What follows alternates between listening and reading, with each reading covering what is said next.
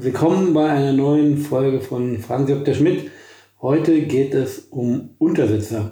Steffen, ein Kind hat mich gefragt, warum ein Glas, wenn man es auf den Tisch stellt, warum darunter dann sich äh, sozusagen Wasser bildet oder warum es darunter feucht wird. Das konnte ich leider nicht erklären. Ja, da gibt es eigentlich nur einen Fall. Wenn das Glas kalt und, und das, das Getränk vor allen Dingen auch kalt ist und das, der Raum eher warm und etliche Menschen dort drin sind, also auch genug Luftfeuchtigkeit, dann gibt es mhm. Kondenswasser, was sich da bildet. Aha. Und dafür haben sie ja fürs Kondenswasser, was ja bei kaltem Bier in der Kneipe ja wahrscheinlich noch wahrscheinlicher ist, abgesehen ja. davon, dass man da öfters mal auch äh, was verschwappt, wenn der Schaum äh, nicht so gut dosiert war. Oder, oder wie das bei den Engländern ist, wo die Gläser ja quasi bis randvoll machen. Ja. ja. Dass sie dafür einen Untersetzer sich äh, mhm. schon frühzeitig ausgedacht haben. Früher das ist sozusagen der Grund für den Untersetzer. Diese ja, ja, also der, der einer, der, einer, einer der Gründe ist die Kondenswasser und natürlich das übergeschwappte, weil ich meine, ja. das, wenn das dann das siebte Bier ist oder so, äh, ist, das, ist das übergeschwappte ja quasi schon Gewissheit, wenn, wenn, du dann zum, wenn du dann noch zum Tisch laufen musst. Ne? Also ich kann mich erinnern, ich war mal mit meinem Vater in, in, in Brünn da waren wir zu Gast bei einem pensionierten Richter und der, ich musste den wegen, weil mein Vater irgendwie einen Arzt brauchte und ich kein Tschechisch konnte und er auch nicht, den mhm. aus der Kneipe holen.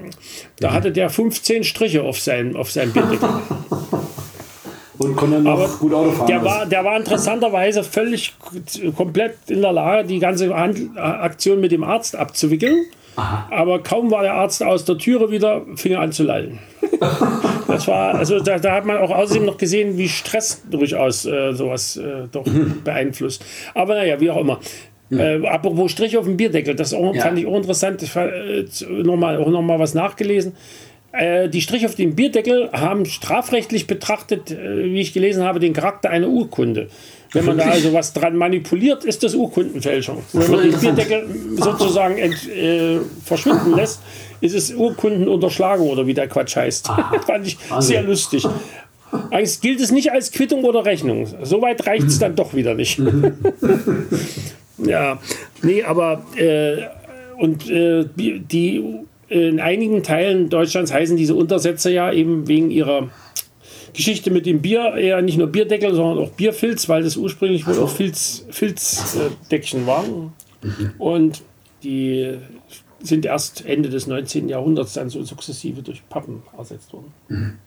Also durch die Massenherstellung von Bier oder was? Oder nee, Bier hat es schon immer gegeben? Naja, das Bier hat es schon immer gegeben. Das, der, der Punkt war, äh, dass die, die, äh, diese Filzdinger natürlich einfach auch zu teuer waren. Und die konntest du also nicht, die konntest du also höchstens mal auswaschen und äh, ansonsten wurden die natürlich dann zunehmend keimig. Ne? Ja, den Pappdeckel konntest du natürlich wegschmeißen dann. Weißt du noch, wann die Bierflaschen aufkamen, zufälligerweise? Mm, nee, weiß ich nicht. Allerdings äh, ist die Frage, was man jetzt als Flasche begreift. Wenn du die Glasflasche meinst, das ist natürlich erst passiert, als äh, Glas äh, als preiswertes Industrieprodukt zu haben war. Aber Sogar? Bier wurde, Bier, 19. Jahrhundert irgendwann. Aber äh, eine Rolle spielte das als Flaschenbier wahrscheinlich erst im, erst im, im, frühen 20. Jahrhundert. Bier wurde aber auch schon vorher natürlich äh, transportiert. Äh, mit, mit natürlich hauptsächlich in Fässern. Fässern aber ja. Und ganz früher wahrscheinlich als die bei den Ägyptern und Sumerern natürlich in Tonkrügen. Aber man hört auch immer wieder von Leuten, die angeblich mit einem Eimer in die Kneipe gehen und den sich da füllen dann nach Hause gehen. Kann man bestimmt machen, aber. Oder es mal gemacht haben oder man, manche Leute haben sowas beobachtet sozusagen.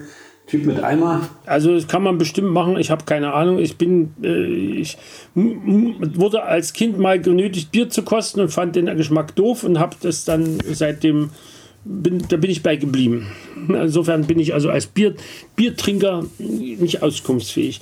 Aber ich meine, der Untersetzer ist ja nicht nur beim, beim, beim Bier oder bei der Limo oder sonst was. Du hast ja gewissermaßen auch den Untersetzer in anderer Form äh, bei, bei den Tassen. Die ja, berühmt berüchtigte Untertasse. Und die hat natürlich nicht die Funktion, äh, Kondenswasser äh, zu sammeln, weil das äh, tritt beim Heißgetränk eher nicht auf. Da geht es wirklich eher darum, dass einerseits äh, auch da mal was verschütt geht und zum Zweiten kann man da den Löffel ablegen. Und zum Dritten, wenn du dir so ältere Untertassen anguckst, ich weiß nicht, ob du da mal drauf geachtet hast, die sind manchmal so schälchenartig sogar. Ja, ja, ja, richtig. Und das hat seinen guten Grund, weil ursprünglich ganz früher kam die Untertasse tatsächlich, wie der Name schon sagt, als Untertasse auf.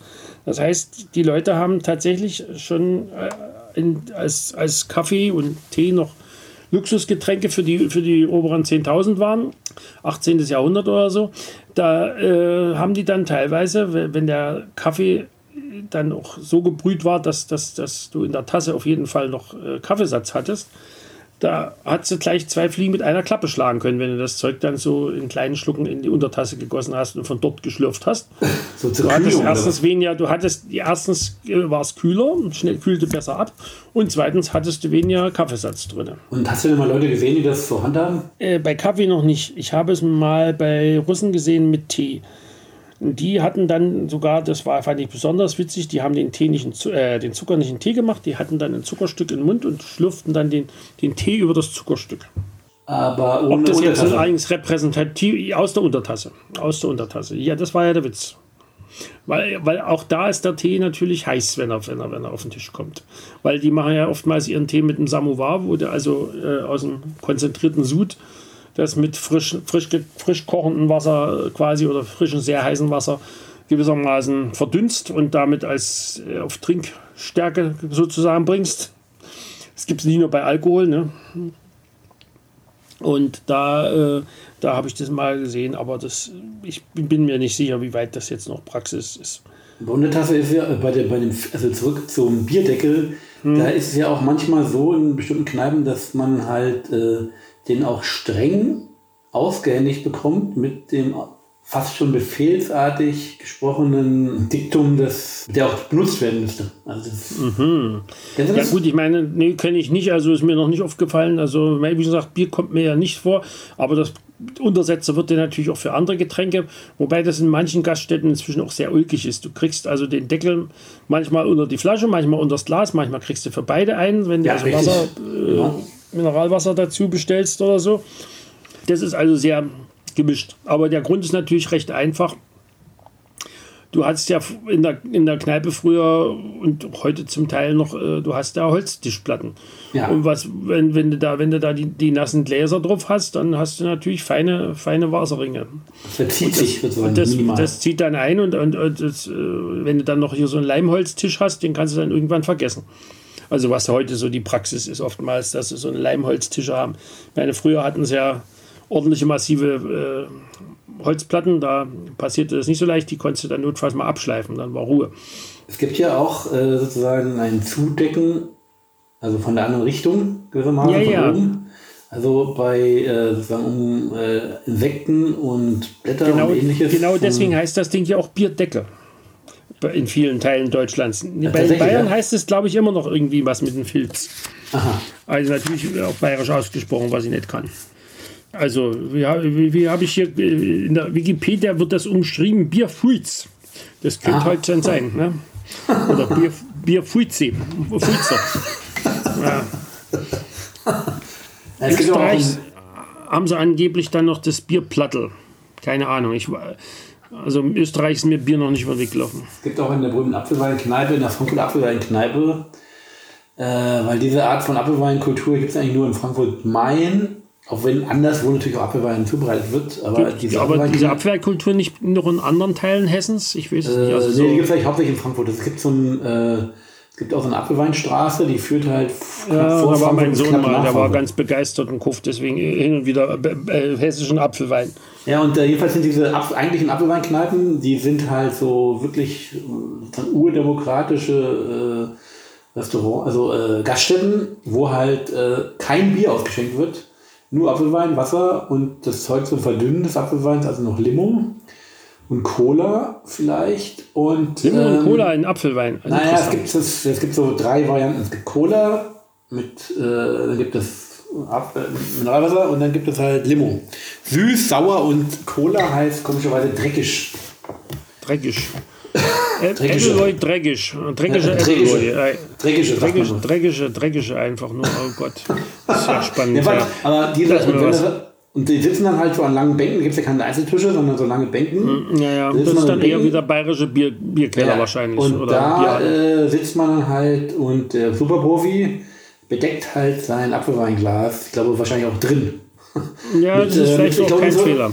Ja, ich glaube mit so aber teilweise auch mit so extra mitgeführten ähm, Zudecken. Also so, so äh, ich weiß gar nicht, was die sind, die vielleicht das Holz.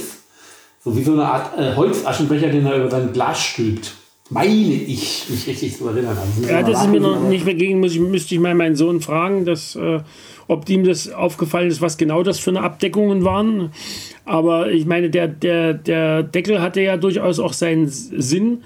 Die, die besseren Herrschaften hatten ja früher für ihre Getränke in Humpen mit Deckel. Ne? Ja, richtig. Aber, genau. aber das, das gemeine Volk äh, hatte, hatte nur Krüge ohne Deckel. Das heißt also, wenn das im Sommer draußen überall schon die, die Fruchtfliegen und weiß der Geier, was sonst noch alles äh, sich äh, aufs Bier machten, da war es dann gut, wenn man draußen saß, dass man dann was zum Draufdecken hatte. Da brauchte man das dann nicht zum drunter, sondern zum Draufdecken. Aber interessant fand ich, dass diesen ganzen Quatsch äh, mit, dem, mit den Pappdeckeln dann äh, gewissermaßen, also die ersten Varianten haben dann schon, haben, irgendwelche Sachsen in Dresden und äh, erfunden, wie, wie ich hier las.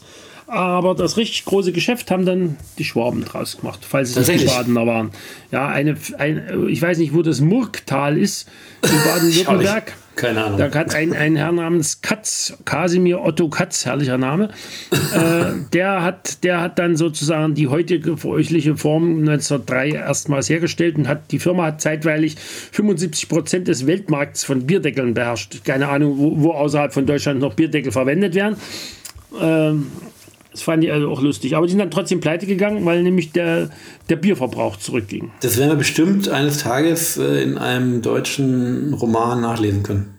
Die Geschichte des Kasimir Bierdeckel Katz. Ja, das wäre bestimmt eine hübsche Geschichte, möglicherweise. Muss man wahrscheinlich ein bisschen ausschmecken. Natürlich hat der Bierdeckel äh, auch noch, eine, wie wir alle ja noch uns vage erinnern, eine politische Geschichte. Aha.